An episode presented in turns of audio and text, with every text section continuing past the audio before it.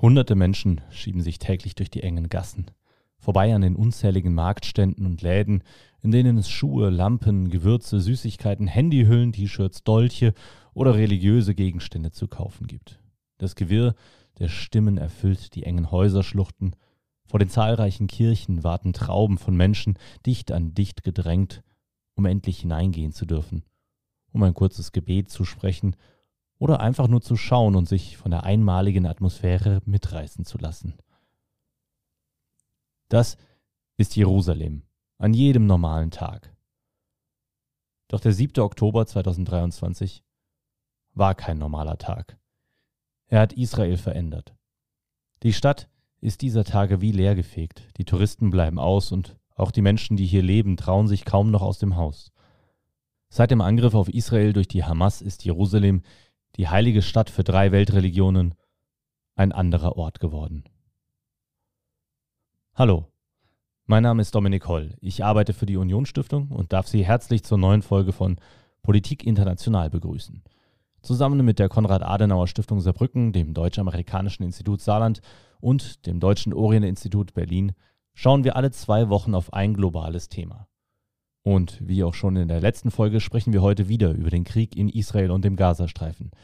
Dazu habe ich mit Dr. Beatrice Goravanci, der Leiterin des Auslandsbüros der Konrad-Adenauer-Stiftung in Israel mit Büro in Jerusalem, via Zoom gesprochen.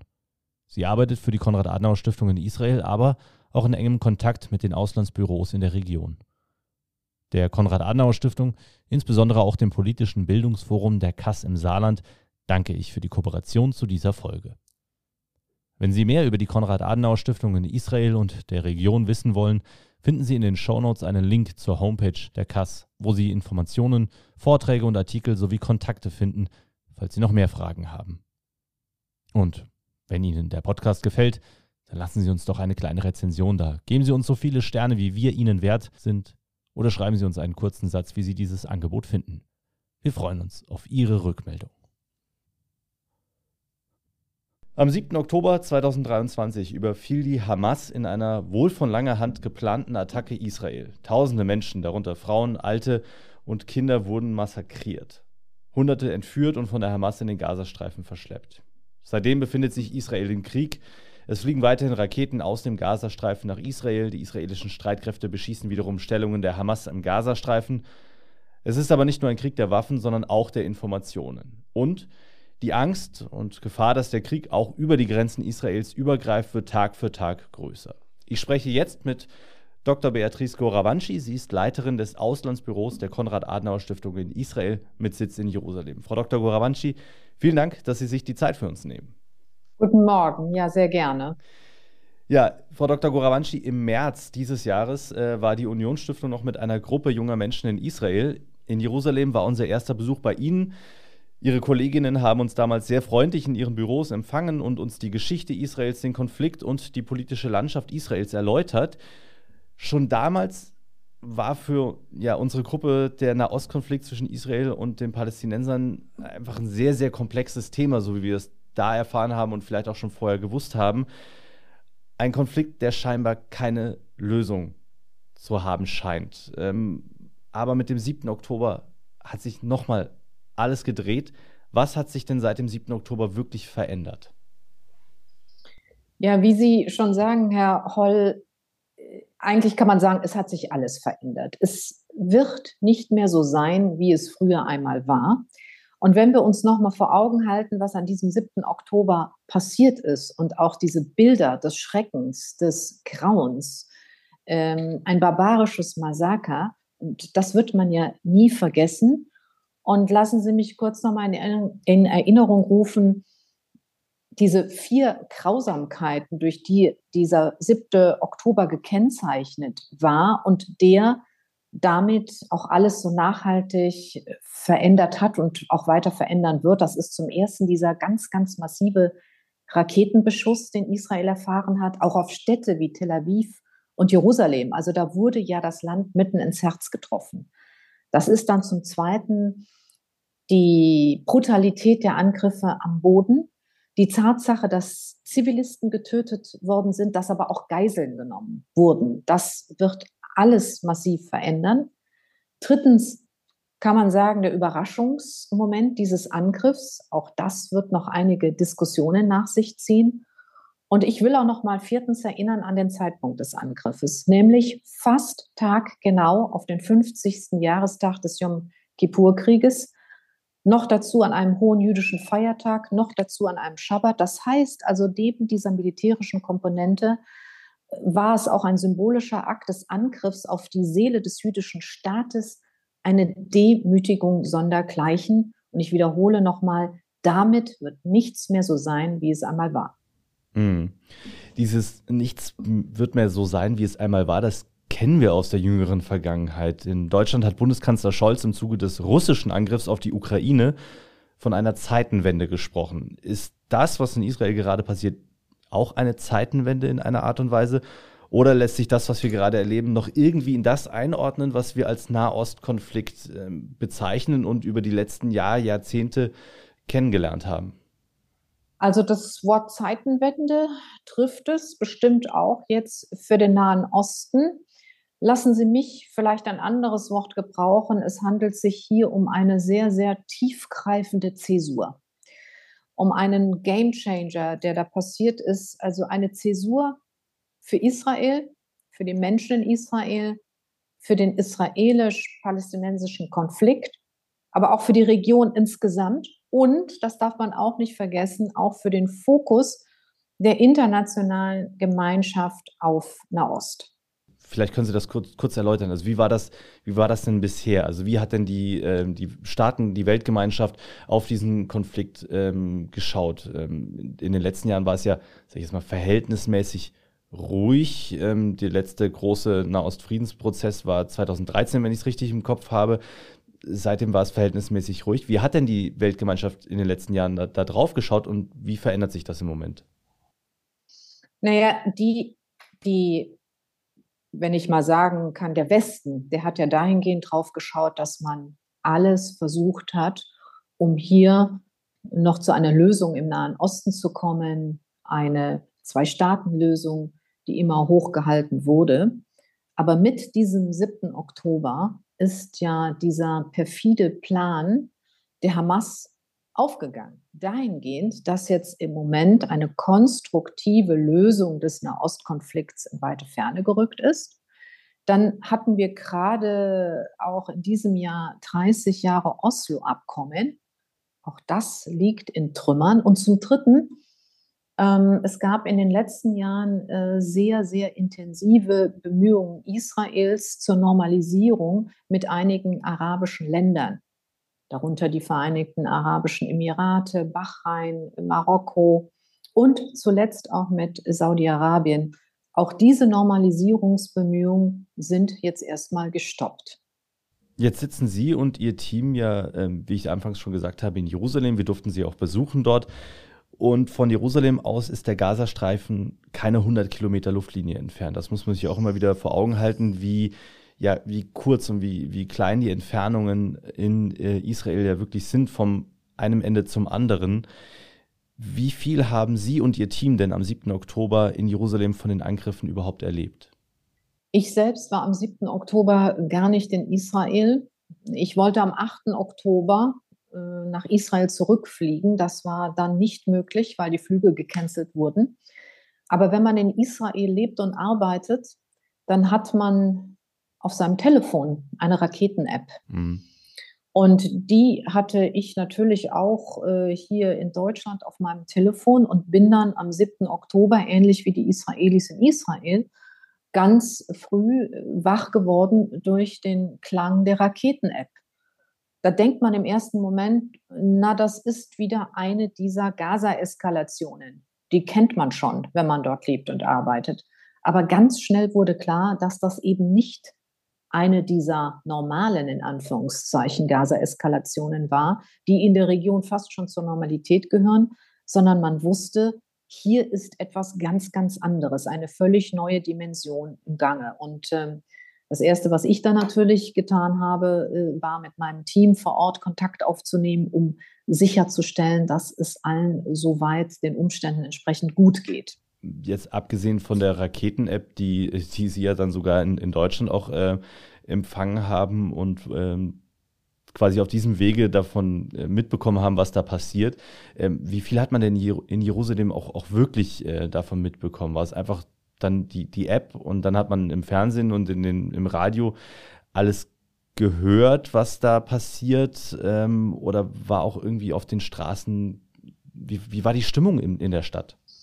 Nun ja, was äh, meine Mitarbeiter, Mitarbeiterinnen und Freunde, die zu dem Zeitpunkt vor Ort waren, mir berichtet haben, äh, natürlich, zum ersten war es die App, aber dann auch, äh, es wurden ja auch tatsächlich Angriffe auf Jerusalem und Umgebung geflogen. Das muss man sich äh, auch nochmal vor Augen halten. Und ähm, die erste Reaktion aller war natürlich diese, dieser Schock, hm. dann aber auch die große Trauer, denn nicht nur, dass jeder betroffen ist, sondern jeder ist auch irgendwo persönlich in Israel involviert dahingehend, es ist ein kleines Land, dahingehend, dass fast jeder jemanden kennt, der entweder äh, im Zuge der äh, kriegerischen Auseinandersetzung zu Tode kam oder äh, der eine Familie kennt, die von den Geiselnahmen betroffen ist. Oder natürlich, dass viele Familienmitglieder eingezogen wurden äh, zu äh, diesen kriegerischen Handlungen. Und äh, insofern eine sehr, sehr große Betroffenheit, Trauer, Angst. Das darf man auch nicht vergessen, denn ganz zu Beginn dieses Angriffes waren ja auch noch sehr viele militante Terroristen ins israelische Kernland eingedrungen. Also jeder musste quasi in seinem Zuhause um sein Leben bangen. Hm.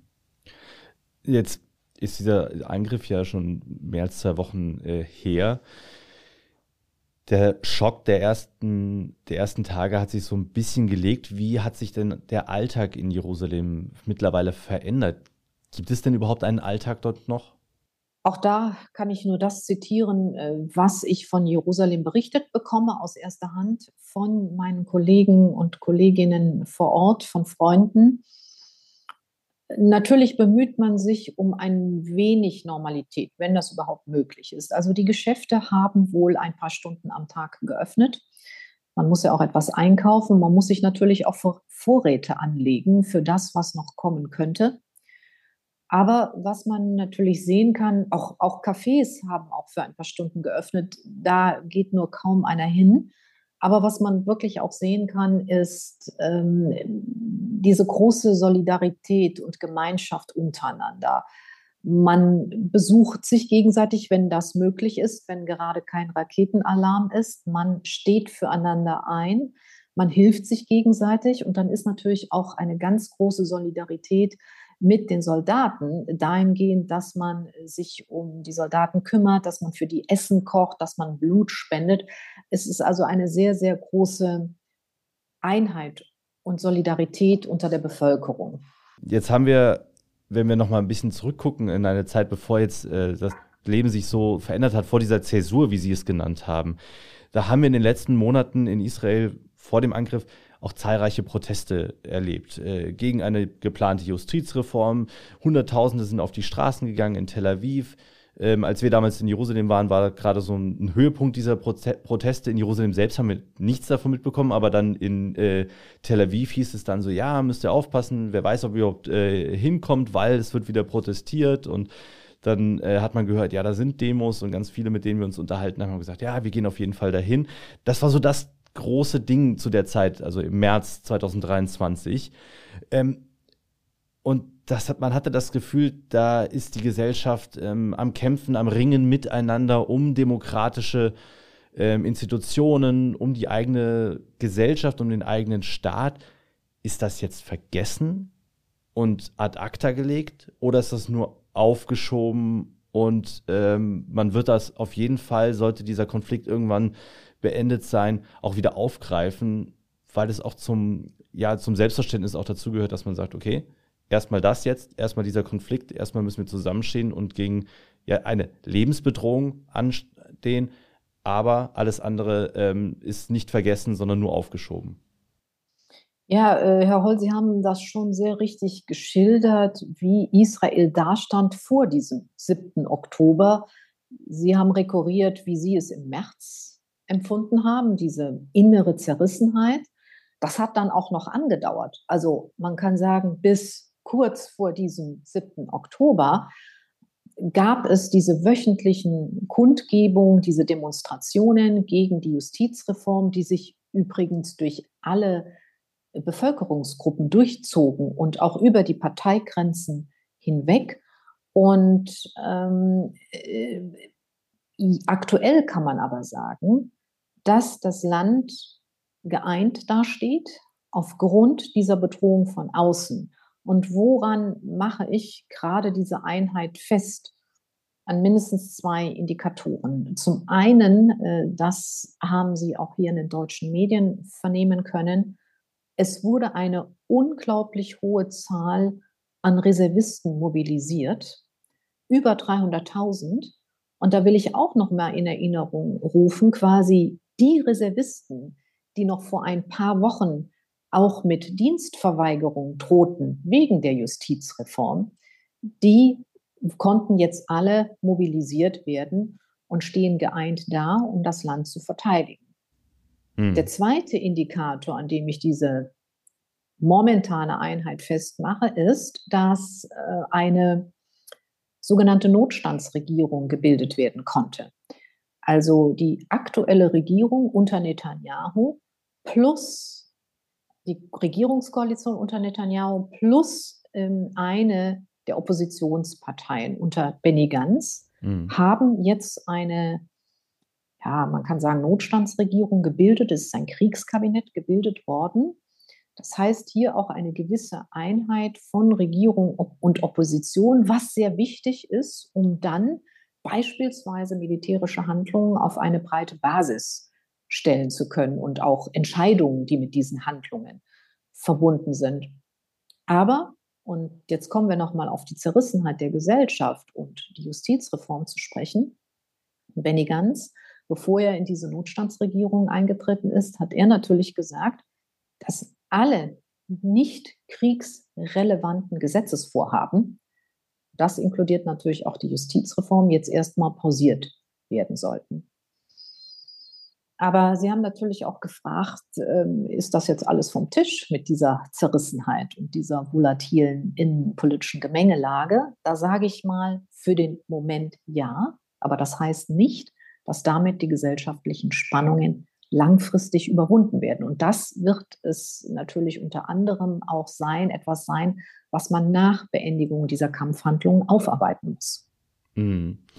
Wenn wir äh, das Stichwort Einheit auch nochmal aufgreifen und uns den Rest der Welt anschauen, dann sehen wir, dass ähm, zwar sehr, sehr viele sich solidarisch mit Israel gezeigt haben gegen den Terror der Hamas, aber äh, ja, wenn wir nach Deutschland, Europa und auch den Rest der Welt schauen, äh, scheint es da eher eine klare Trennlinie zu geben zwischen denen, die sich klar und eindeutig auf die Seite Israels stellen und denen, ähm, die behaupten, Israel sei der Aggressor und äh, skandieren Freiheit für Palästina.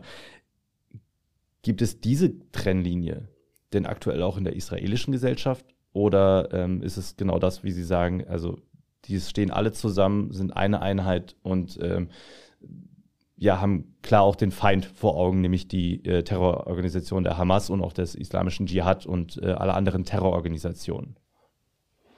Ja, schauen wir uns noch mal ganz kurz die Sachlage an. Also Israel ist angegriffen worden auf brutalste Art und Weise. Oberstes Ziel ist jetzt, sich zu verteidigen. Israel hat das verbriefte Recht zur Selbstverteidigung, natürlich unter den Rahmenbedingungen des humanitären Völkerrechts. Äh, aber Israel muss das tun, auch um die Sicherheit des Landes wiederherzustellen und damit der Bevölkerung das Gefühl der Sicherheit wiederzugeben. Und es muss natürlich auch die Abschreckung des eigenen Landes wiederherstellen. Die Mehrheit der israelischen Bevölkerung, würde ich sagen, steht solidarisch jetzt hinter den Streitkräften und gegenüber dem, was sich jetzt da auch noch zukünftig abspielen könnte. Aber man darf auch nicht vergessen, dass sich Israel durch diesen Angriff der Hamas und vor allem durch die Geiselnahmen in einem ganz, ganz fatalen Dilemma steht. Nämlich eben auch für die Sicherheit der Geiseln zu sorgen. Und ähm, das wirft natürlich auch die Bevölkerung in ein Dilemma. In, inwiefern, inwiefern ein Dilemma? Vielleicht können Sie das noch mal ein bisschen äh, erläutern. Ja, ähm, sollte die Bodenoffensive jetzt starten, mhm. die ist aber noch nicht gestartet, wird das eine längerfristige Kriegshandlung nach sich ziehen und man wird auch bei allen Vorwarnungen zivile Opfer nicht vermeiden können und man wird nicht mehr gänzlich die Sicherheit der Geiseln garantieren können. Okay. Und da weiß ich natürlich nicht, inwiefern auch die Stimmungslage in Israel unter der Bevölkerung noch weiter einheitlich hinter den kriegerischen Handlungen stehen wird. Okay, also ähm, da steckt auch nochmal viel Sprengstoff drin in die Tatsache, dass die Hamas eben sehr, sehr viele Geiseln hat und man nicht genau eben weiß, wo sie sind und die Hamas sich ja im Gazastreifen ja nicht nur jetzt hinter den Geiseln versteckt, sondern natürlich auch hinter der äh, palästinensischen Bevölkerung, was ja auch nochmal ähm, zusätzlich ja, Pulver ins, Spreng, ins äh, Sprengstofffass äh, ist. Aber ähm, bleiben wir mal bei der israelischen Gesellschaft. Die israelische Gesellschaft ist ja keine, kein homogener, äh, keine homogene Gesellschaft. Sie ist ja sehr vielfältig. Wir haben nicht nur ähm, religiös von säkularen äh, Juden bis hin zu den ultraorthodoxen. Wir haben auch arabische Israelis. Ähm, können Sie etwas zur jetzigen Situation, äh, in der jetzigen Situation etwas zur Rolle der arabischen Israelis ähm, sagen und das bewerten? Ja, das ist ähm, ein interessantes Phänomen, weil natürlich haben alle Augen jetzt auch auf die arabischen Israelis geschaut. Warum? Weil, wenn wir uns mal zurückerinnern an die letzte größere Gaza-Eskalation, die war im Mai 2021 und da kam es zu größeren Ausschreitungen zwischen arabischen und jüdischen Israelis in den sogenannten Mixed Cities, also in den Städten in Israel, in denen äh, die Bevölkerung eben recht gemischt ist. Aktuell ist diese Situation eine völlig andere und das hat natürlich auch eben mit der Art und Weise des brutalen Angriffs der Hamas zu tun. Äh, die Situation ist eine andere dahingehend, dass die arabischen Israelis sehr, sehr geschockt waren und sind über die barbarischen Ausmaße dieses Angriffs, aber auch über die folgende äh, humanitäre Katastrophe beispielsweise im Gazastreifen, die es geben wird. Ein zweiter Punkt, der jetzt dazu kommt, die arabischen Israelis haben sehr, sehr große Angst. Ich habe mir von einem ähm, Gesprächspartner der Konrad-Adenauer-Stiftung auch sagen lassen, Angst dahingehend, dass sie sich auch in ihren Häusern äh, verschanzen, aber auch ihren jüdischen Mitbewohnern Hilfe anbieten.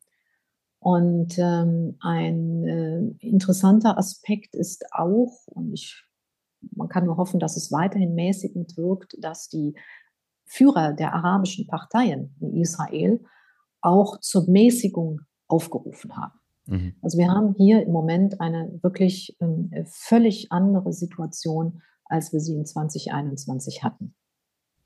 Jetzt ähm, haben Sie ja gerade angesprochen, ähm, Sie, haben mit Vertretern der Konrad-Adenauer-Stiftung gesprochen und Sie sind ja die Leiterin des Auslandsbüros der KAS in äh, Israel.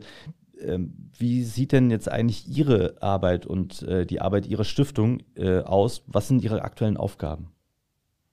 Im Moment ist es natürlich ganz wichtig, unseren israelischen Partnern zu zeigen, dass wir eng an ihrer Seite stehen, so wie Deutschland eng an der Seite Israels steht, stehen wir eng an der Seite unserer israelischen Partner, wir als Konrad-Adenauer-Stiftung Israel. Aber natürlich wird sich auch unsere Arbeit durch diesen Angriff verändern, sowohl unsere Arbeit in Israel mit den israelischen Partnern als auch hier in Deutschland. Die Konrad-Adenauer-Stiftung ist seit 40 Jahren, über 40 Jahren mit einem Büro in Israel vertreten. Und ähm, durch diesen Angriff, denke ich, wird es nochmal umso wichtiger, die bilateralen Beziehungen zwischen Deutschland und Israel auf eine ganz neue Ebene zu heben. Äh, wir in unserer Arbeit auch mit unseren Partnern vor Ort äh, müssen nochmal sehr viel verstärkter diese Themen wie Bekämpfung von Antisemitismus, von Terror in den Vordergrund nehmen, aber natürlich uns auch weiter bemühen um Normalisierung in der Region. Also unsere Arbeit war wichtig, aber sie wird auch zukünftig sehr, sehr wichtig bleiben. Ja, lassen Sie mich an dieser Stelle auch noch mal festhalten die Wichtigkeit der Arbeit der Konrad-Adenauer-Stiftung in Israel, insbesondere unter den aktuellen Rahmenbedingungen. Aber in dem Zusammenhang möchte ich natürlich auch auf die Bedeutung der Arbeit der KAS im Nahen Osten insgesamt hinweisen. Jetzt haben Sie auch angesprochen, dass äh, Sie natürlich auch Deutschland darin unterstützen, die Beziehungen zu Israel weiter aufrechtzuerhalten und zu vertiefen. Was kann Deutschland und was kann vielleicht auch jeder Einzelne von uns äh, aktuell tun, um Israel beizustehen und um diese Beziehungen zwischen Deutschland und Israel, zwischen Deutschen und Israelis ähm, zu vertiefen, zu verstärken und auch gerade in der jetzigen Situation wirklich auch Solidarität nicht nur ja, symbolisch zu zeigen, sondern auch vielleicht aktiv zu zeigen? Es gab, äh, Sie sprachen an, äh, symbolische Zeichen. Von der Bundesregierung gab es sehr, sehr starke Zeichen. Der Bundeskanzler war einer der ersten, der vor Ort in Israel war. Die Bundesaußenministerin nun schon zum zweiten Mal. Der Bundesverteidigungsminister. Aber natürlich auch alle demokratischen Parteien, die uns nahestehende Partei natürlich ganz vorne haben, wichtige Zeichen der Solidarität gesandt. Und ähm, wenn ich aus meinem eigenen Eindruck berichten darf, ich war am Sonntag bei dieser großen Solidaritätskundgebung am Brandenburger Tor für Israel gegen Hass und äh, gegen Antisemitismus. Das war natürlich ein ganz, ganz großes Zeichen der Solidarität. Und der Bundespräsident, finde ich, hat einen ganz, ganz wichtigen Satz gesagt, indem er nämlich äh, sagte, dass der Schutz des jüdischen Lebens Bürgerpflicht ist. Damit hat er jeden Einzelnen von uns in die Pflicht genommen, das auch in unserem Alltag umzusetzen und eben zu verhindern, dass Hass und Gewalt gegen jüdische Mitbürger in irgendeiner Weise ausgeübt wird. Und Sie, Herr Holl, in der Unionsstiftung und ich in der Konrad-Adenauer-Stiftung. Ich glaube, wir haben ein sehr, sehr wichtiges Instrument in unserer täglichen Arbeit und das ist die politische Bildung, die ist mehr denn je, gerade mit Blick auf das, was passiert ist, nun zukünftig noch verstärkter auszuüben. Frau Dr. Goravanci, ich danke Ihnen vielmals, dass Sie uns äh, ja einen Einblick gegeben haben in äh, die aktuelle Situation in Israel, wie Sie das auch erlebt haben und wie Ihr Team in Jerusalem das Ganze erlebt hat, wie sich die Situation momentan darstellt, wie auch die Gesellschaft in Israel sich ähm, ja zu einer neuen Einheit, zu einer neuen Geschlossenheit äh, zusammengefunden hat, um die Situation zu meistern. Wir hoffen, dass Sie das ähm, bestmöglichst äh, hinkriegen. Wir werden weiter darauf schauen und natürlich auch unsere Arbeit als Unionsstiftung und natürlich sie bestimmt auch als Konrad-Adenauer-Stiftung fortführen, um die deutsch-israelischen Beziehungen und auch die Beziehungen zwischen Deutschen und Israelis, Deutschen und Juden zu stärken, damit äh, solche schrecklichen Angriffe sich in Zukunft hoffentlich nicht wiederholen. Frau Dr. Ravanci, vielen, vielen Dank für das Gespräch und Ihnen eine ja, gute Zeit und Ihrem Team alles Gute in Jerusalem. Vielen Dank, Herr Holl.